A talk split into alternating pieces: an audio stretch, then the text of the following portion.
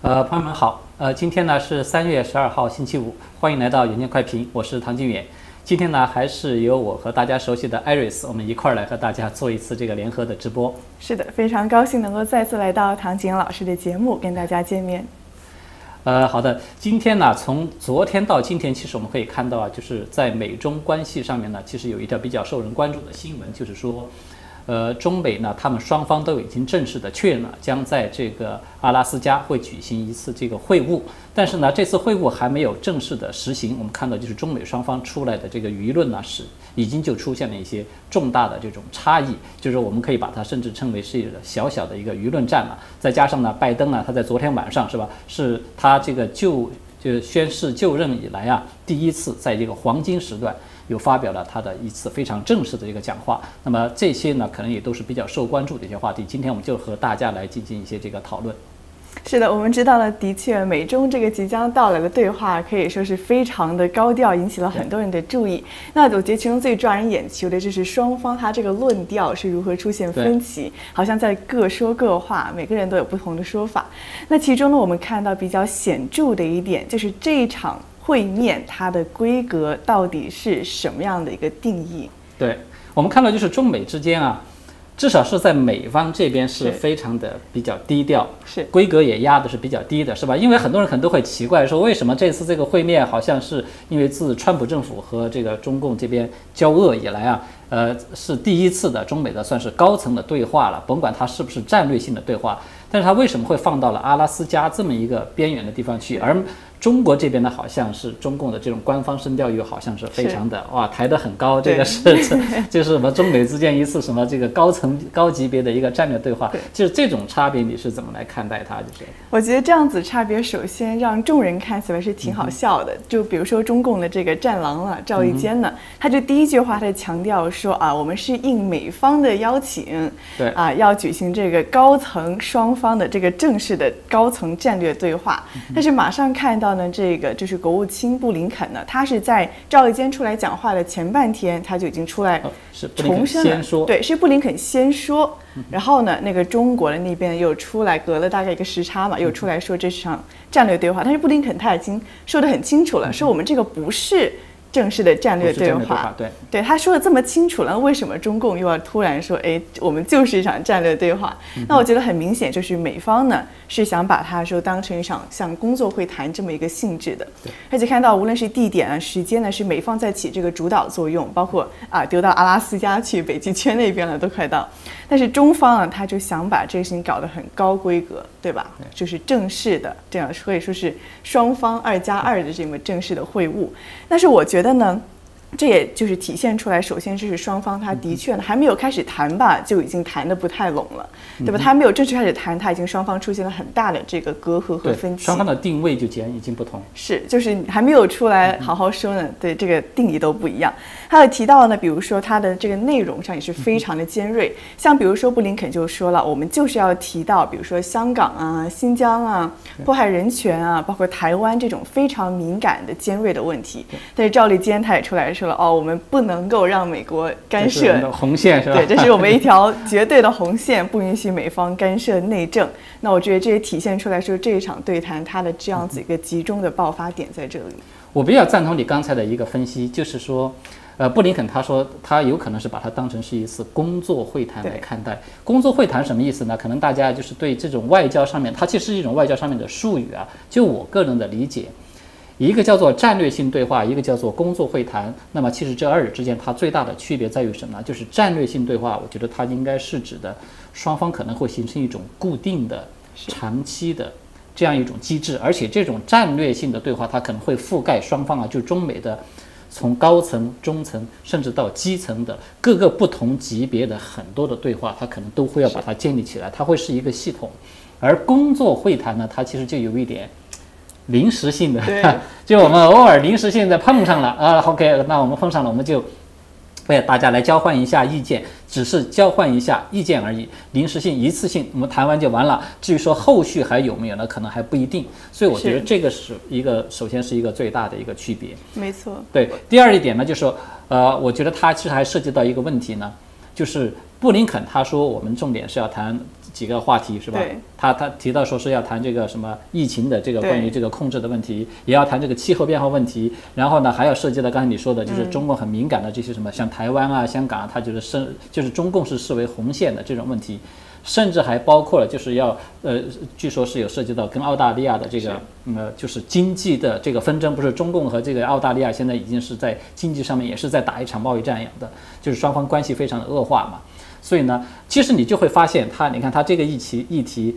他们刚好是涵盖了三类，哪三类呢？就是以前我们做节目不是也谈到过吗？对对吧？就是说，呃，这个美国这边说我们对中共的这种话题呢，我们是分成三部分的，一部分可以合作的，对。一部分是可以进行竞竞争的，还有一部分是我们要进行对对抗抗的所以，那么你可以看到，就是比如说像人权问题，或者像台湾啊，还有就是这个呃新疆问题，嗯。是吧？布林肯是非常明确的在这个事前事前的对。呃他在这个听证会上。对是吧？他就明确说，我这新疆问题，我一定会提出来，这个就是种族灭绝的这个定性的这个。他还说我绝对不会在这些问题上退让，退让他说的是很言之凿凿的。对，这个就是属于我们说的这种对抗的部分。所以你可以看到，他这些话题，他基本上我看还是比较精心设置的，就是三部分也都涵盖到了。至于说能不能都三部分同时都能谈得出来，这个是另外一回事，因为还没有谈嘛。但是至少可以看出来，美方虽然他把这个规格压得比较低，嗯，是吧？表面上形式是呢，是布林肯他先去出访，再回来在阿拉斯加转机的时候，啊，是我来和你来会一个面，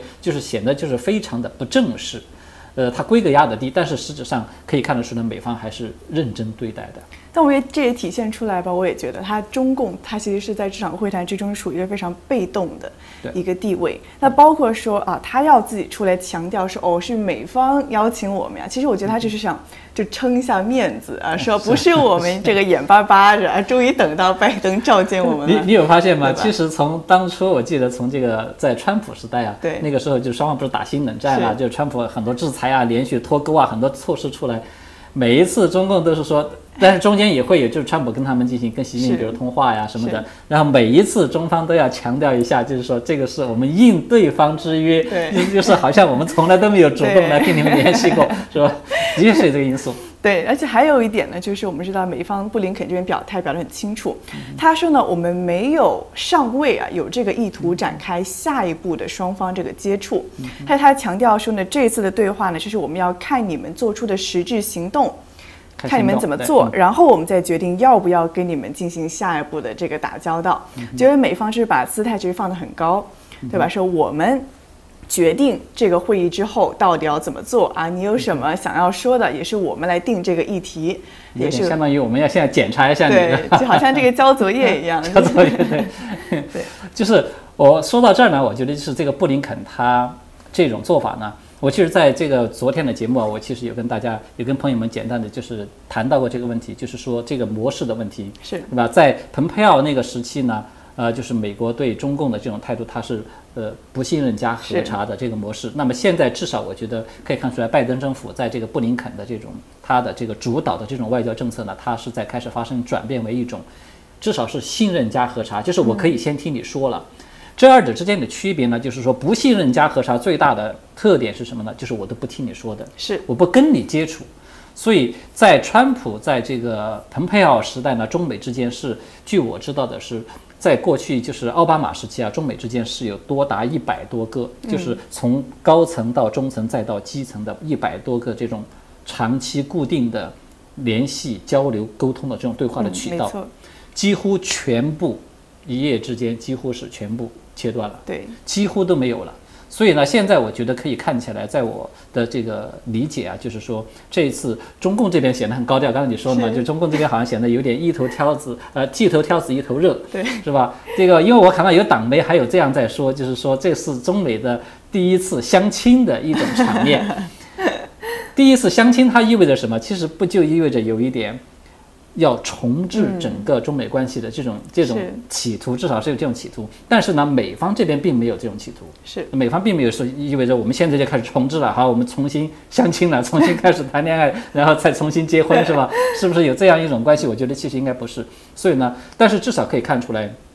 呃，就是拜登政府啊，觉得布林肯他们在这个就是过去的这个基础之上呢，在开始往后再开始退，这个趋势也是一个客观的趋势，对。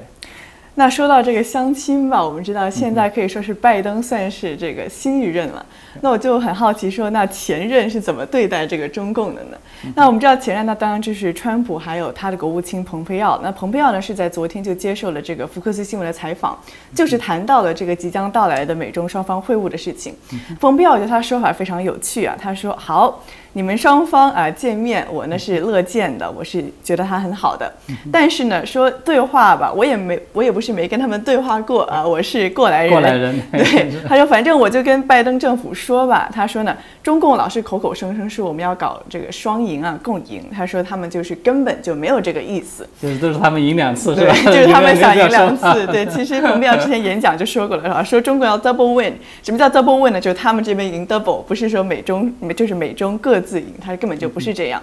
他还提到呢，说包括在过去的这么长时间以来，就他做国务卿这么长时间以来呢，他说中共啊，他说是一寸呢，就 not even an inch，他说一寸都不退让的。这退让是什么样子的议题呢？包括在新疆啊、香港啊这些人权的议题上，还包括他说这次疫情啊，掩盖这个死亡人数啊，还有掩盖这个疫情的传播，导致全世界这么大的损失。他说在这些个问题上呢，中共是很死脑筋的。就是你跟他说吧，就是说废话，他也不听你的。所以说，蓬佩奥他是向拜登政府强调说，你们应该回到川普时代的那样子的一个政策原则，是吧？对，就像就像唐老师刚才提到的，是一个不信任加核实。那我觉得蓬佩奥他也提到了另外一点呢，就是说呢，就不要相信中共，一定要就是。看清楚中共在这些问题上的，不是说哦跟你说好话呀，给你打打太极呀，你就以为他们要啊，因为你的友好的态度就要发生改变。他说这一点中共是死性不改的。那我觉得还有之前的一个国安顾问了，伯明，他说的话呢，跟蓬佩奥是非常的不谋而合的。对，像唐老师刚才提到了一点呢，我觉得他伯明也是拿出来讲，他说这个之前这个贸易顾问吧，贸易代表莱特希泽呢，就拿出一幅图，说这个美中过去进行了这么多的对话，到头来呢，看到中共是在包括这个知识产权的侵犯上，啊贸易的这个侵犯上是得寸进尺，就是变本加厉，根本就没有任何改变的。那伯明当时对拜登政府这个告诫呢，就是说你不。不要陷入中共那个谈判的陷阱，陷阱对，他是用这个词，对，没错。那到底什么陷阱呢？伯明就说，他们就喜欢搞对话、谈判啊，就是这个拖字诀，其实说白是一个拖延战术。他说呢，川普的正确的这样子的一个行为呢，就是不要跟他们废话。就是我们就是像您刚才提到的，川普特别是他政府的后期时代吧，跟美中之间的这个对话基本上是完全停摆的，就正是这种交流是很停摆的状态。那不过知道我们上一次的这个美中之间的高层的正式会谈是杨洁篪还有蓬佩奥在夏威夷的会面，那次之后呢，其实我们也知道是可以说是不欢而散吧。蓬佩奥回来就说：“哎，这个中共你知道能跟他们说什么呢？没有没有什么没有没话什么可以无语了。” 对，所以说看到当时川普的这个整个的政策，就是不要跟他们废话这么多了，你讲他们也不听的，就看他们做什么就是了。所以，我也我觉得这也是包括蓬佩奥也好，伯明也好，对拜登政府一个很大的一个警告。说你们现在要跟他对话了，你最好要擦亮眼睛，不要真的被他们又拖进去啊！这个对话啊，展开沟通啊，互相友好促进什么的。因为我们知道中方也是在说哦，要什么重新恢复美中正常的关系啊，恢复沟通啊。那我觉得这一点呢，也是要值得注意的。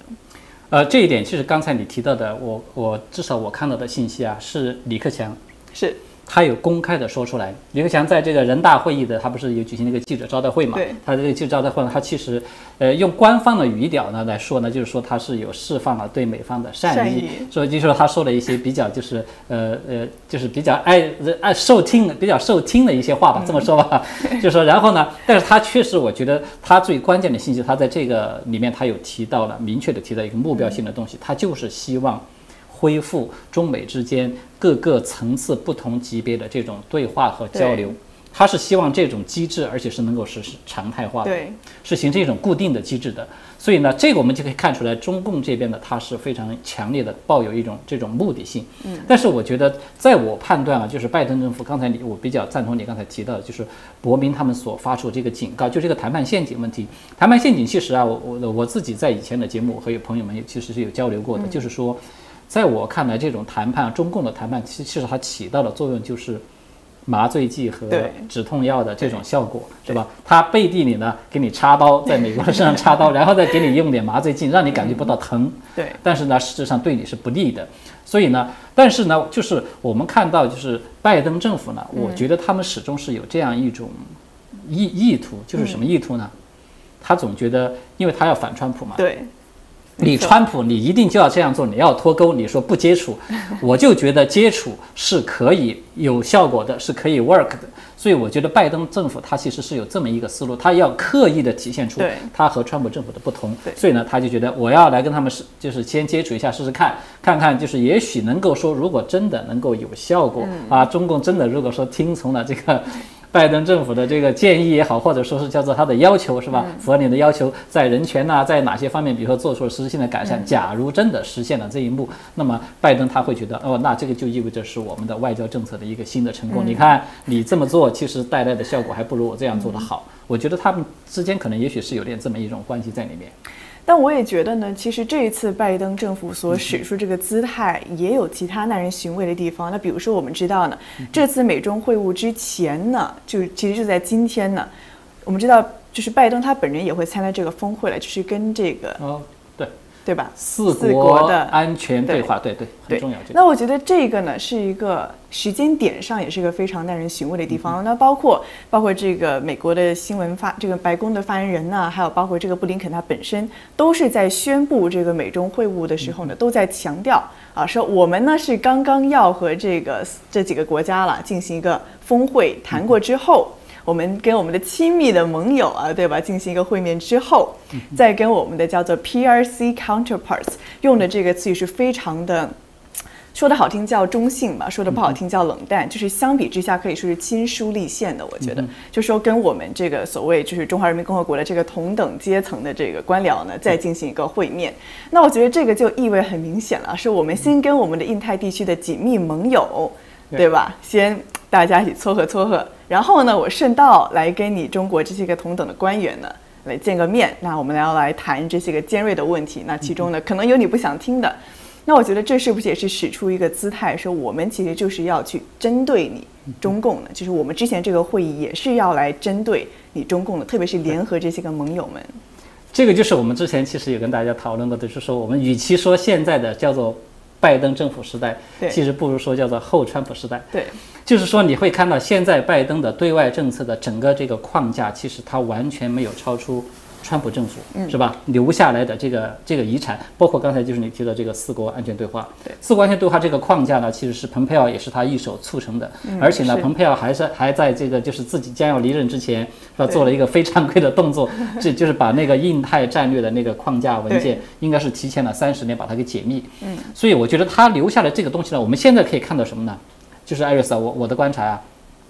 就是这个四国安全对话，它其实最开始呢。呃，这个舆论都是把这四国安全对话是视为一个叫做亚太版的小北约，小北约对吧？就是说北约嘛，大家可能都知道，它在军事这个层面的意义，它最主要是集中在军事方面。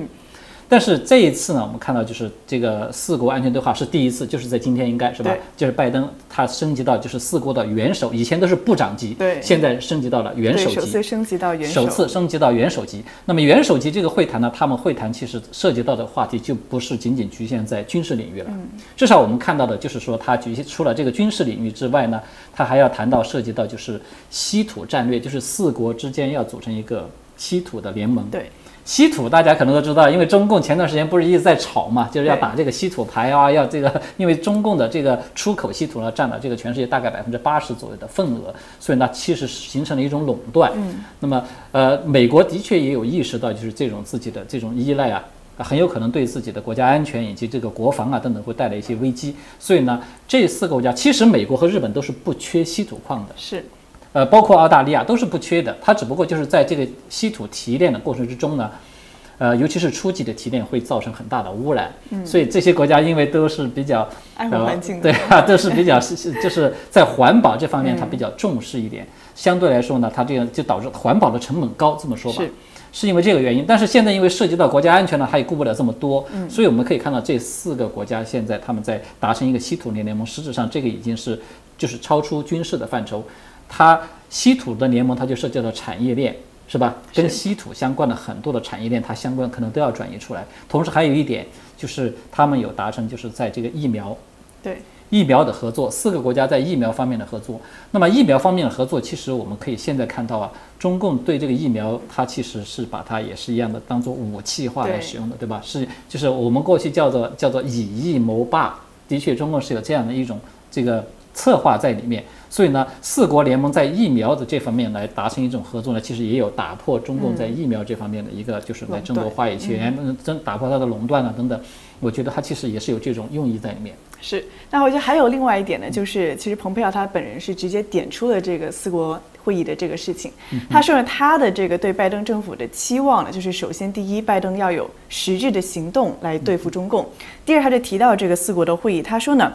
他不是上一年，就像您刚才讲的，他本人呢是大力奔走的去在这个四国之间，对吧？这几个国家之间，他是一个主力的。他现在说呢，他说他有一个很重要的，是希望这四个领导人呢，就这四个国家了，要一起发布一个针对中共的一个联合行动的计划。就他希望这个四国会议的这个成果呢，就是要去针对中共，让把它当成首当其冲的一个战略性的一个。一个目标在那里往往那往往往那边去走，他还说呢，说呢要以一个非常清楚的态度了，就是跟中共说呢，他的意思是说，就如果中共在这个路上持续的往下走，这一条一条路走到黑的话呢，他说美国是绝对会让中共付出代价的，因为这蓬佩奥他是对中共在这个疫情上的责任呢，他包括像你刚才所提到的，包括这。这么多年来对美国的剥削也好啊，渗透也好，蓬佩奥是非常的就是严厉的。他是希望这个四国的这个会议呢，也可以达到这样子一个成果。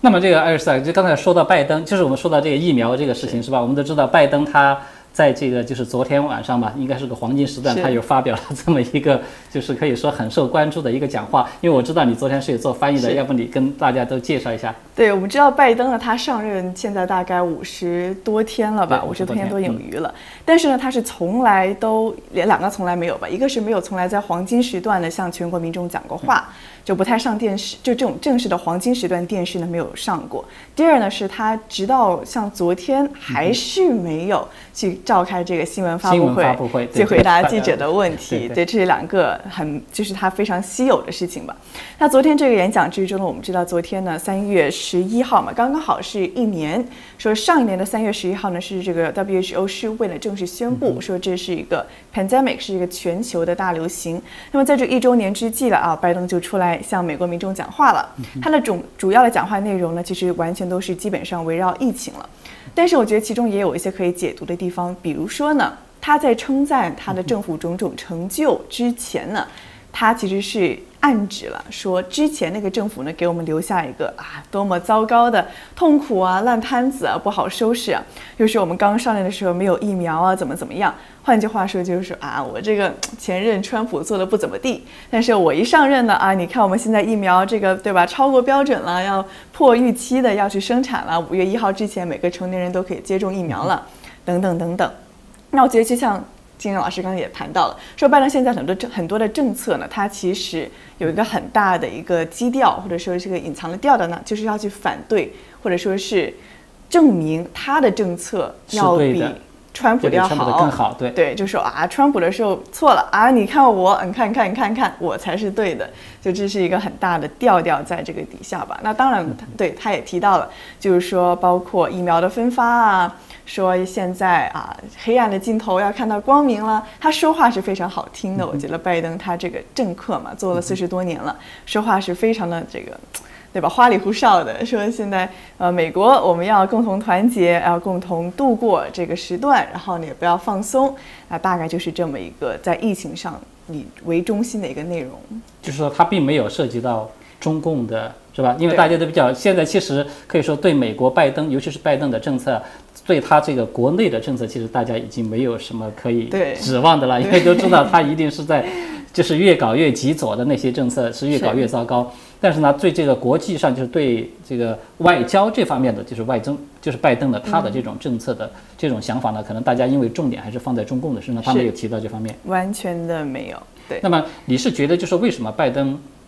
就他刚才我们不是有说嘛，他都已经是五十多天了，上任以来。他都没有举行过任何一次的这种新闻发布会，而且呢，我们会发现他，你看他凡是只要出来公开讲话，他几乎很少提到直接的提到中共这个问题，你对这个有什么观察？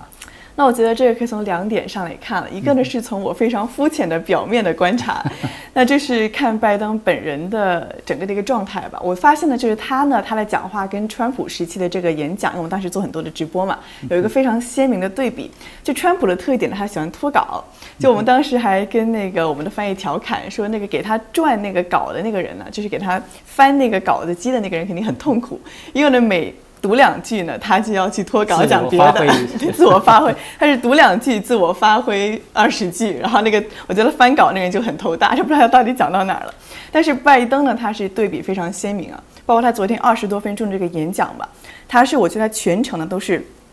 两只眼睛聚精会神的盯着这个镜头，一刻都没有飘离过。就是他是完全，我觉得是基本上都是按着稿念的，而且一字一句啊，就念到这个啊，该动感情的地方动感情啊，该讲事实就是讲事实。但是说白了，很明显就是完全念着稿的。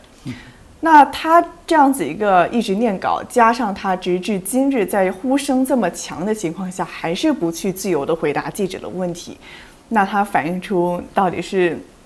自己的状态怎么样呢？还是说他有什么样的避讳啊，或者说是担忧呢？我觉得这一点呢，观众们可以自行去解读了。但是从一个肤浅的角度上来看吧，作为一个翻译吧，就是他跟川普时代的这种啊，我想讲什么讲什么啊，记者想问什么就问什么，两个小时呢可以唇枪舌战的来你来我往的，就形成了一个非常鲜明的对比。那我觉得是第一点。那至于说为什么他总是不谈到中共呢？甚至是谈到也是可以说是比较模糊啊，或者说对很简单就带过去，他老是这样。对他总是比如说上次发表一个外交政策，对吧？洋洋洒洒讲了好多点，最后一点提了一下中共，他其实好像是把中共放在一个，就是我又提，但是我又不细讲，就是你又不能说我没提，但是你要是我究竟说了个啥吧，你也不知道。对我觉得这一点也很耐人寻味。你觉得是不是有可能，就是说，因为我们以前有说过嘛，提到这个话题，就是说，因为拜登他在中共面前，他其实有一点先天不足，是吧？这个先天不足就是说，他可能有把柄，或者说有这个弱点，被这个中共是抓在抓在手里的。因为就是在昨天，就是这个中美会谈关于这个消消息要出来以后呢，我们看到就是中共这边不是也有反应吗？是是吧？就是说，我记得是哪家官媒？环球环是环球环对对是中共的这个环球呃环球时报，对他们有发表一篇这个评论，在这个评论里面，他们就有提到公开的对拜登来做出，呃，我觉得其实可以说是威胁了，是吧？对，我觉得环球时报这篇社论呢，非常的搞笑啊。它这个标题是这么写，它说呢，中方给美国画红线。拜登应该悠着点儿，他有致命软肋，这么一个标题的社论。那我一看这个标题很奇怪了，说 你你怎么知道拜登哪有软肋呢？对吧？有这么明显的吗？那就看他说这个软肋是什么意思？对，他就哦自己就说了，他说呢啊，说拜登呢有致命软肋，说呢中美长期对抗呢对拜登自身的政治利益而言呢，完全是得不偿失的结果。他又说了啊，说如果这个拜登继续的恶化中美关系的话呢。以至于损害中美的贸易关系的话呢，就会让民主党的支持者利益也受损，到时候这些人饶不了拜登。啊，他又提了，说要与中国展开合作，这才是确保拜登本人政治利益不受损害的正确方式。那么他提到的这里说是由于。如果说拜登要跟中共搞对抗，他会损失呃呃会损失到就是说民主党的一些这个支持者，就是支持拜登的人嘛，民主党的他们的利益。那么其实你想他这个话，我觉得他就说得很清楚了，对，就是意味着民主党这边有很多支持拜登的人，他们的利益其实都在中共这边，所以呢，中共可以拿捏住这块利益。当然这个话，我觉得他其实多少已经有一点点这种。就是勒索，或者说是叫做威胁，威胁了，肯定这个意味是非常强的了。那么其实我们都知道，可能也许不仅仅是这个，就是呃，就是民主党的一些人，包括这个拜登他本人是他家庭是吧？这个我们都不重复了。就像硬盘门啊里面提到这些事情，其实还可能还包括，呃，很多民主党的高层人物，嗯，他们可能在中共这边可能都有不少的利益在里面的。所以这个我觉得这个话本身啊，他其实也许是没有说错的，他们真的是可能是。就是捏着的一些这个，就是致命的，他就是致命的软肋在他的手里，所以这个我觉得可能是真正的拜登，他为什么他自己啊一直在针对，只要涉及到中共的话题，他他就非常的软的，或者是他就回避，或者是他就只是一带而过。我觉得可这个可能是真正的一个原因。而布林肯呢，毕竟他是作为国务卿嘛，他是处在第一线的，那么在第一线的呢，他可能就有些话他可以说的比较强硬一点，或者说就像那个讨价还价一样，让这个布林肯他去说这个唱黑脸，对是吧？然后拜登在适当的时候觉得时机合适的时候，他就再出来这个唱红脸，因为其实这种方式啊，我觉得可能双方都会经常会使用的。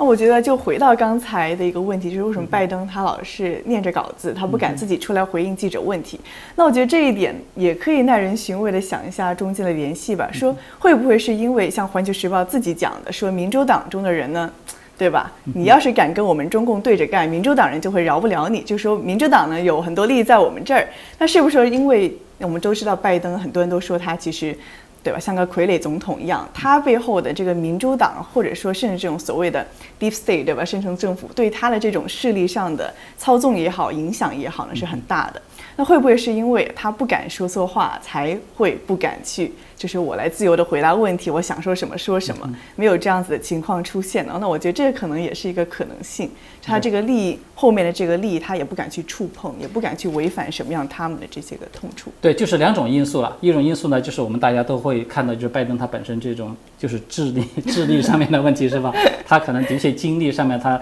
要是可能应付不了美国的记者，可不像大陆的记者，那个都是事先给你规定好了的。对，我觉得川普的没讲累，我们翻译都要翻累了两个小时，真的 哔哩吧啦哔哩吧啦的。所以呢，两个因素嘛，另外一个因素的确是可能就是他觉得有些话题实在太敏感，现在至少他没有做好这种准备，或者说有些事情还不明朗，那么他可能就不太好出来这样说。这是我们就可以看到，就是说现在中共这边是在磨刀霍霍了，是吧？哇，在做着很多的这个准备，很积极的一种姿态，是在一种积极进攻的姿态。而拜登这边呢，相应的来说呢，他其实就是比较。防守的，对，明显明显感觉是在处在一种守势，虽然姿态做的比较高，但是呢，实质上我觉得拜登他是处于守势的。那么我们其实回过头来说到中共这边，就是中共其实在磨刀霍霍呢，在昨天其实也有一个非常受关注的一个一条新闻，对，这个是由《华尔街日报》给爆出来的，就是中共现在这个刀呢，呃，他一方面呢是在这个对着美国这边是在威胁，但是在针对着国内他们自己的某一些敏感的人士呢。他已经是实实在在这把刀已经砍下去了，这刀呢又砍到了马云的身上。就是我们看到这个《华尔街日报》，它有一篇这个报道呢，就说提出来这个阿里巴巴呢是受到了非常严厉的一个处罚，呃，名义呢是以这个反垄断，对对吧？反垄断这种名义对它进行一个处罚。这个处罚呢大概是分成三部分。首先第一部分呢要对它进行巨额的罚款，而且这个罚款会是破纪录的。呃，在它之前呢，就是中国中共就是对于这个企业的。这个就是垄断啊，反以反垄断的名义进行罚款最高的这个记录是九点七亿美元，那个是对美国的高通公司。嗯，呃，那么这一次据说要超过它，那么至少就是在十亿美元左右了。那么第二个呢，就是要对阿里巴巴实施一个禁令，就是禁止它采取这种二选一的做法。呃，二选一什么意思呢？就是我们知道阿里巴巴它和京东嘛是直接的竞争对手嘛，就是搞这个电商。对。那么阿里巴巴他们为了搞竞争呢，他就出台了一个政策，就二选一呢，就是说任何一个人你要开网店，如果说你在这个我们这个呃淘宝网上要开了店，那么你就不能够到京东再去开个店，所以大概是这个意思。那么就必须二选一，那么这个就被视为是有违反了这种呃相当于一种霸王条款嘛，你就违反了这个呃反垄断这个法案，呃这个法律。那么第三一个呢，就是说对这个阿里巴巴还要实施叫做资资产的一个剥离，嗯，就是因为阿里巴巴我们都知道，它现在其实已经发展的很广了，它不仅仅说是涉及到电商，其实还涉及到像这个 AI 啊、大数据啊、云计算呐，还有包括就是像这个媒体还有娱乐，因为我们知道阿里它不是也有个影业公司嘛，对，拍电影啊什么的，这个呢其实它就是比较敏感了，就是说它涉及到了。高科技对吧？还有意识形态这个这个领域，我们都知道，高科技也好，意识形态领域也好，那个都是中共最敏感的地方，它的痛点所在。所以呢，他们要求现在阿里巴巴要把这些资产呢都要剥离出去。所以对这个话题呢，我觉得它其实也是比较受受人关注的，就是因为阿里巴巴，我们知道它其实是民营企业的一个嗯一个代表。对，你现在突然对阿里巴巴开始实质性动刀了，而且又又是跟马云相关，对吧？觉得马云好惨，因为在去年的时候，马云因为那个是蚂蚁金服，是他的另外一套就是金融那套一个公司，他要这个上市一个 IPO，结果在马上就要上市前几天被紧急叫停，而且据说还是习近平亲自下刀叫停的。所以这个对他的打击可以说是非常大的。就对这个话题，你有没有什么这个看法？那我觉得他这个时间点很耐人寻味，就是整个的突然说啊，我们要整治这种垄断的行业啊等等。我们知道，因为中共他刚刚开完这个两会嘛，马上呢就这把刀就朝着自己国内这些个大企业开始开刀了。对，那我觉得这个时间点，那我不是中国问题的专家了，我必须得这么承认。那我觉得唐老师，你对这个两会，然后马上开完了，对吧？马上就对马云呢，对阿里巴巴这种企业有这种所谓的整治，我们就要开刀了。那您觉得是怎么样的一个联系呢？呃，这个问题也抛回给我了，是吧？就我是这么来看了，就是我简单一点说，我觉得啊，就是现在对这个阿里巴巴的这个处罚，最关键的还是涉及到就是习近平他要巩固权力的问题。这一次两会呢，其实有个突出的特点，我们之前有跟大家有讨论过了，就是不是对习近平开始对啊，开始这个个人崇拜啊，开始把他往上往上捧了，那么开始造神了。呃，其实造神的过程，个人崇拜的过程，就是巩固权力，进一步巩固权力的过程。所以呢，我觉得刚才提到就是他们对阿里巴巴这个处罚呀，这三步处罚，我觉得里面最关键的，真正中共看重的是第三步。就是前面那个罚款罚他十亿美元，其实十亿美元对阿里巴巴来说也不是什么，也不是什么拿不出手的钱，就是他其实也没有伤筋，也也不能动骨的，呃，并不是什么太关键的东西。包括这个说停止二选一，那也可以是吧？这个就是说竞争竞争力上面可能稍微会这个受一点影响，但最关键的就是剥离这个资产，嗯，剥离资产这个我觉得才是中共最最关心的，就是刚才我们所所说的，他要剥离出来的一些东西呢，中共可能是既然要求你要剥离出来。意思就是他要有中共直接掌控在自己的手里，那么就是凡是涉及到什么媒体啊，这个意识形态的这些领域的产业，还有就是涉及这些高科技的 AI 这些东西，都要由中共直接的来进行掌控。呃，那么这一部分呢，恰恰对，要是站在马云的角度，他会认为是他最创新的一部分，是他。就是因为电商，电商这个市场其实相对来说已经比较饱和了，它没有太大的空间了。那么他认为自己的要想再发展呢，应该是在这些新兴的科技的领域上面去再去把它给做大的。这个现在呢，还别说不让你，不让你做，直接拿过来是我来做了，就不要你做了。它是这么一个概念。对我，我觉得在这个角度上面讲呢，习近平他是发出了一个非常强烈的警告的信号。而且我们不是也看到吗？它这个就是这个反垄断，其实它还不只是针对说阿里巴巴这一家，对吧？还有好好好多那个好多的好多家，就是有十二家，我我记得是十二家。嗯。而且这十二家呢，它是涉及到就是它这个反垄断，有点相当于一次小小的一次反垄断的一个搞个运动似的了。它有什么公司呢？这十二家有什么？腾讯啊，嗯百度啊，这个字节跳动啊，还有滴滴啊，这些大家你一听这些名字你就知道，这几乎全是国内的这些巨头。巨头。呃，名义上呢，他们都是这个民营公司，其实他们背地里呢，背后啊，这些民营公司背后都有不同的这些高层家族的这些太子党啊、红二代、红三代这些参股，其实都都有，都是有背景的。换句话说，他要是没有背景，其实他也做不了这么大的。所以呢，但是对他们的处罚，你会发现很奇怪。对这些这十二家公司的处罚是就是只是五十万人民币的罚款，五十万人民币，对，那大家可能一听都会都会笑了，就会觉得那个就是九牛一毛的，完全就是一个呃象征性的一个处罚了，呃，跟阿里巴巴完全不在一个一个级别上。所以呢，对这些企业呢，我觉得可以凸显出来，习近平他一种思路呢，就是说抓一个典型，嗯，打一也就是轻打轻打一小片儿。然后呢，达到震慑警告一大片，它是达到这么一个目的。那么就是说，让所有你们这些民营企业哈，你们都要看清楚，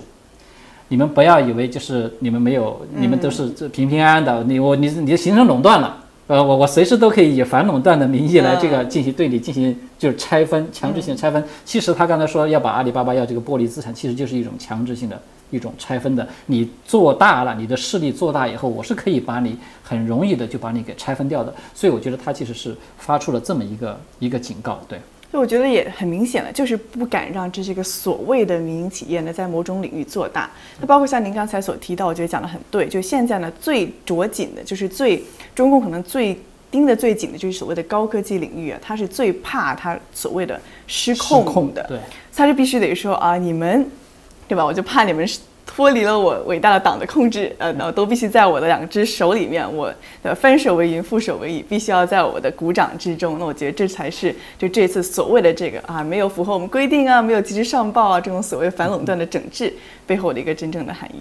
他这个里面呢，我再最后补充一点啊，就是说我们看到，至少我看到那个浙江省的省委书记在这次阿里巴巴这个事件上面，他也就是说说这么一句话，他就说的我们要防止这些企业出现无序扩张。嗯，这个无序扩张什么意思呢？还不就是刚才你说的失控两个字，其实就是这个意思了。所以呢，而且从另外一个角度上来讲啊，我们想就是你看，不光是阿里巴巴，包括这些刚才提到什么腾讯这些企业。如果说他没有当初没有这些就是高层政治家庭或者是一些政治势力的背景的话，他可能也很难说做到这么大的这种规模，是吧？他就是能够起到在某一个层面上真的起到完全一个垄断的这样一个作用。所以说，这种垄断它其实严格意义上讲，它不是说这些民营企业做大了发生了这种垄断，而是呢。其实是对背后高层的某一些这些权贵家族，他们已经在很多的领域形成了这样一种垄断。那么这样一来，它就会带来一个问题了，就是这是一种政治和经济结合的一种势力。这种势力，它真的就有可能会威胁到习近平他的一个权利、他的一个地位啊什么的。所以，他其实习近平打这些民营企业是吧？敲打这些民营企业，他其实真正的这个目的，我觉得他是在敲打他们背后的这些。家族对对，那好，我们在节目的最后呢，也来读一下今天观众们给我们的一些个留言。那么有一位呢叫做呃当归的观众呢，他是提到说，美国的现任国务卿呢没有大国的派头，怎么能够代表美国呢？那您觉得呢？现任的美国国务卿布林肯他在这件事情上的做派，您怎么看？布林肯，我觉得他是我我是这么看他的，他相对来说，他有点相当于我们过去。中国人比较熟悉的一句话来说，叫做技术性的官僚。嗯，因为他是出身这种外交世家，是他的这种资历呢，就是从外交这个单纯的这个技术层面上讲，他的资历是是足够可以担任这个位置的。但是我觉得布林肯他这个是他的优势，就他很熟，他是属于这种叫做官场脑力，我们可以这么来形容他了。但是就是有一点呢，他的不足呢，他对中共的这种。了解了解，我觉得在这一点上，他和蓬佩奥差着完全是很大的一个差距，对。对，我觉得蓬佩奥他之所以有一个很独特的见解，或者他能够看得透中共呢，是因为首先他自己也说了，他当时在这个柏林墙附近巡逻，他当时是那个。卫兵，他亲眼目睹着整个这个东德，对吧？就是那个整个纳粹势力整个的倒塌，柏林墙的倒塌，所以他是了解这些所谓社会主义、共产主义它背后这些个因素的。他自己也有这个，对吧？军事背景啊，包括情报界，他做过 CIA 的局长。我觉得蓬佩奥他的确是一个很全面的一个深度的人才。对，那布林肯呢，究竟表现如何，我们也会拭目以待了。我觉得这一次。好的，下面还有一个朋友啊，叫做正念先生的，就是他。有提出一个问题，他说：“现在美国的头号敌人重心是不是要转向俄罗斯呢？”呃，这个问题呢，呃，我是这么来看，嗯，是两方面。第一方面，拜登政府，我觉得他的确，拜登本人他是有这个想法，想要把这个。焦点是集中在俄罗斯身上去的，因为我们看到他从大选的时候，他就一再的强调俄罗斯，俄罗斯怎么地，所有的麻烦，包括他自己那个硬盘门的那个麻烦，全都是俄罗斯在捣鬼，是吧？所有的脏水全部都是泼到俄罗斯身上去的。俄罗斯表示好无辜啊，俄俄罗斯就变成一个万恶之源。但是呢，我觉得在现在至少在目前这种情况之下，他要想整个把整个国家这个轨道啊，就是有点像那瞄准镜一样，你要把它完全。换一个方向瞄准到俄罗斯的身上，就聚焦到俄俄国身上去，我觉得还是很困难的。就是因为，诶，我们之前其实可能大家都有知道，就是美国这边有做了一个最新的一个民意调查嘛，就对中共反感排斥的这个大众的民意，这个已经达到了百分之八十。对，所以这个是一个任何一个，因为民主国家毕竟它这个民意，它要决定着你的选票嘛，所以呢。他在这样一种巨大的民意的基础之上呢，他很难说是我们赶快，我们现在中共别管了，我们去去这个聚焦俄罗斯。是，那么可能他会遭到很多这个各个层面、各个领域的人可能都会要来反对他，所以我觉得他有这个，我们说难听一点，就是他有这个贼心，他可能也没有这个贼胆。对 对，那我觉得还有一点也是，我觉得拜登吧，像唐老师之前所说过的，他其实是。已经不得不的延续了一部分的川普政府时期的政治遗产，是对中强硬的这个态度。那包括布林肯他本人，还有包括这个美国在上一周发布的这个新的白宫安全的战略文件，它其实都是说啊，中国是换句话说，中共了是现在美国的最大的这个威胁。那我觉得这一点的这个调是已经这个定位已经定了，对对。对，你要再回到当时奥巴马时期，一天到晚说呃俄罗斯俄罗斯俄罗斯俄罗斯，嗯、当时都遭到川普吐槽了，说你们就只 只会讲俄罗斯，对吧？一天到晚俄罗斯来俄罗斯去的。那我觉得这一点也是覆水难收了，已经很难回到说大家不管中共只管俄罗斯的时代了。对，的确是这样的。好的，这个在节目的最后呢，还有一位这个我就是一位朋友啊，他有这个就是留了这么一条言，他说啊，在反人类恶魔这种纳粹共产党圈养与渗透的地区呢，基本都是人间地狱，不是奴役民众就是害死民众。对这个，我个人是比较赞同的，就是这位朋友他的这个判断了，就是说，中共这种集权体制呢，其实我觉得它远远还超过纳粹，是吧？纳粹啊，大家可能有注意到吗？纳粹它有一个特点，它是向外扩张，就是它发动战争，是吧？嗯，对这个犹太人，我们知道实施了这种种族的这种屠杀，它是对外人。但是呢，中共我们发现，你会发现它是对自己的国民的这种屠杀，其实远远远远超过他对外的这种强硬，就是说这个意思吧。就是当然我可能这个表述不一定是很准确，但是这个意思就是大概你可以看到中共他对这种自己国民的这种残害的程度，可以说是我觉得古今中外没有没有能够超出他的，对，找不到这样的例子。好的，那我们今天的节目时间呢也已经差不多到了。那我也非常高兴的今天能够再次受到邀请，来到唐志远的老师的这个节目。我觉得每次来是真的学习到很多，也很谢谢呢观众朋友们一直以来很多的包容。我很多地方还是有很多不足，也在努力的学习着。好的，就谢谢大家的观看，那么我们就下次再见。